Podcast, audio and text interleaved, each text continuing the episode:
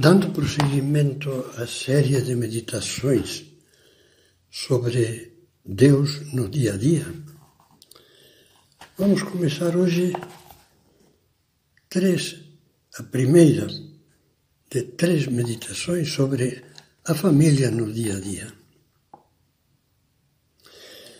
E a primeira meditação vai focalizar mais um aspecto poderíamos dizer negativo, as sombras no lar.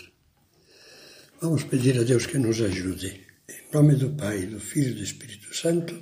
Amém. O ponto de luz é uma entrevista com São José Maria, de faz anos. O convívio é possível na família, ele dizia, quando todos se empenham em corrigir as deficiências próprias e procurar passar por alto as faltas dos outros. Pelo contrário, se dramatizamos os pequenos contrastes e mutuamente começamos a lançar em rosto uns aos outros os defeitos e os erros, então acaba a paz e corremos o risco de matar o amor.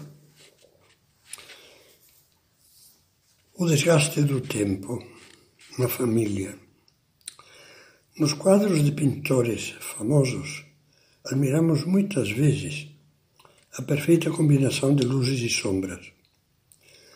Quando passa o tempo, porém, muitos desses quadros escurecem. As sombras dão cabo da beleza do original. Na vida do lar acontece a mesma coisa. Há luzes e sombras, bons e maus momentos, no início do casamento, em geral, predominam as luzes. A lâmpada do carinho dá a tonalidade dominante. Mas conforme vai passando o tempo, em muitos casos, em casos demais, as sombras avançam, esbatem a luz e finalmente a apagam. O lar, a família entram assim em um declínio crepuscular ao que se pode aplicar que os discípulos de Maús diziam a Cristo: Fica conosco, porque a noite vai caindo e o dia já está no ocaso.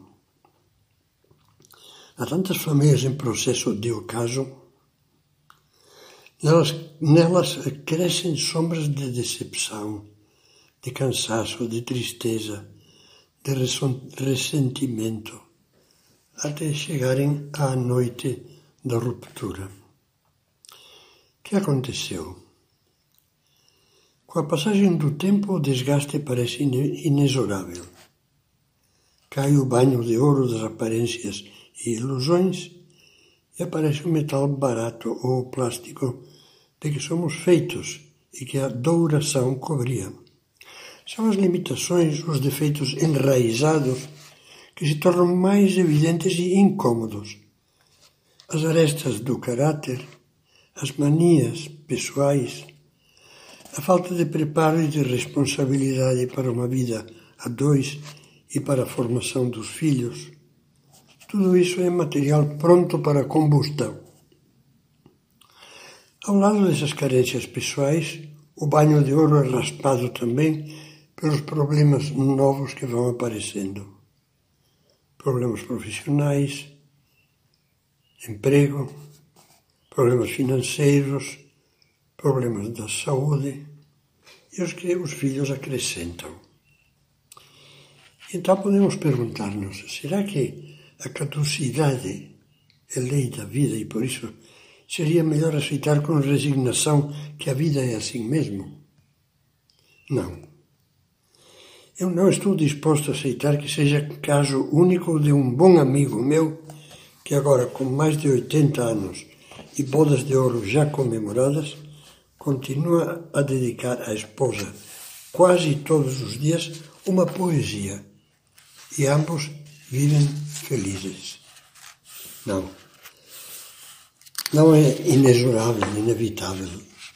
Há muitos lares aos quais o longo repetir-se do cotidiano não desgastou, mas aprimorou. Os problemas, as decepções e as dores inevitáveis fizeram-nos sofrer, mas foram um cadinho purificador. tiveram alma suficientemente grande para superá-los. E o que era um início de crepúsculo transformou-se em amanhecer. Toda a explicação dos fracassos e sucessos da família deve ser encontrada na forma como se vive o binômio, o binômio, perdão, o binômio egoísmo-amor. Muitos veem com as lentes do egoísmo o sacrifício indispensável para construir uma vida conjugal e familiar. Encaram a renúncia com repugnância, como um mal que deveria ser eliminado a todo custo. Para essas vítimas da maior das fraquezas morais, que é o amor próprio egoísta, tudo se torna um problema com o qual não é possível lidar. Homens e mulheres medularmente egoístas encaram o casamento como uma jogada, na qual arriscam apostar como quem joga pôquer. Se não dá sorte e vantagens rápidas, partem para outras apostas. São os que vão ao casamento ou à união estável com uma mão que só sabe receber e outra fechada sobre si mesmos, sobre o seu eu, o seu precioso, para dizê-lo como o abominável Gollum do Senhor dos Anéis. Essas pessoas egoístas, mais ou menos sentimentais, na realidade casam-se com seu próprio espelho, pois só querem ver e encontrar no outro a si mesmos. Que o outro seja o reflexo dos seus desejos, dos seus gostos, das suas manias, das suas preferências e dos seus pecados. Se o cônjuge não é um bom espelho, não está programado para dizer sempre sim, meu bem, como você quiser. A união logo, logo começa a balançar. Podemos pensar no que eu chamei alguma vez o jogo voraz da rotina. Como já estivemos meditando, o tempo, o tempo passa e a habituação parece fazer perder a graça às pessoas e às coisas, também ao amor. O que antes encantava, agora cansa, irrita, chega a enojar. Estamos enganados se pensamos que esse tédio procede da simples repetição das coisas, ou do cansaço de ver dia após dia a mesma cara, as mesmas reações e atitudes. Na realidade, procede da estagnação do nosso coração, do meu, do teu, que não soube manter a juventude do amor. É preciso pedir ajuda a Deus e lutar muito para vencer essa doença da rotina decadente. Uma rotina que tem duas faces. Primeira, a rotina decadente do mal. A pessoa mostra sempre o mesmo temperamento insuportável os mesmos erros, as mesmas falhas, as mesmas mesquinharias, as mesmas discussões, as mesmas cobranças que, com o decorrer dos anos, em vez de melhorar, pioram. Euclides da Cunha fala da mesmice torturante daquela existência imóvel. É preciso dar-se conta de que o casamento por si não muda o jeito apático, negativo, crítico, explosivo, dominante viciado da pessoa com quem você se casou. Vocês não são uma fada e um mago, cada qual com sua vara de condão para mudar o outro. O decisivo é que tenham um empenho muito grande de mudar cada um a si mesmo. E esse é o único jeito. Ao lado da rotina decadente do mal, existe a rotina monótona do bem. É própria das pessoas que são boas idealistas e bem intencionadas, mas que se acomodam e não se renovam nem do ponto de vista humano nem do ponto de vista espiritual. Não têm essa dia inquietação de dar mais passos de melhora. Não sonham em que o lar se ilumine, surpreendido por novas iniciativas e novas manifestações de carinho. Assim as coisas vão se desbotando e ficam amarelas como uma, uma velha fotografia. Essa bondade de simples manutenção é traiçoeira.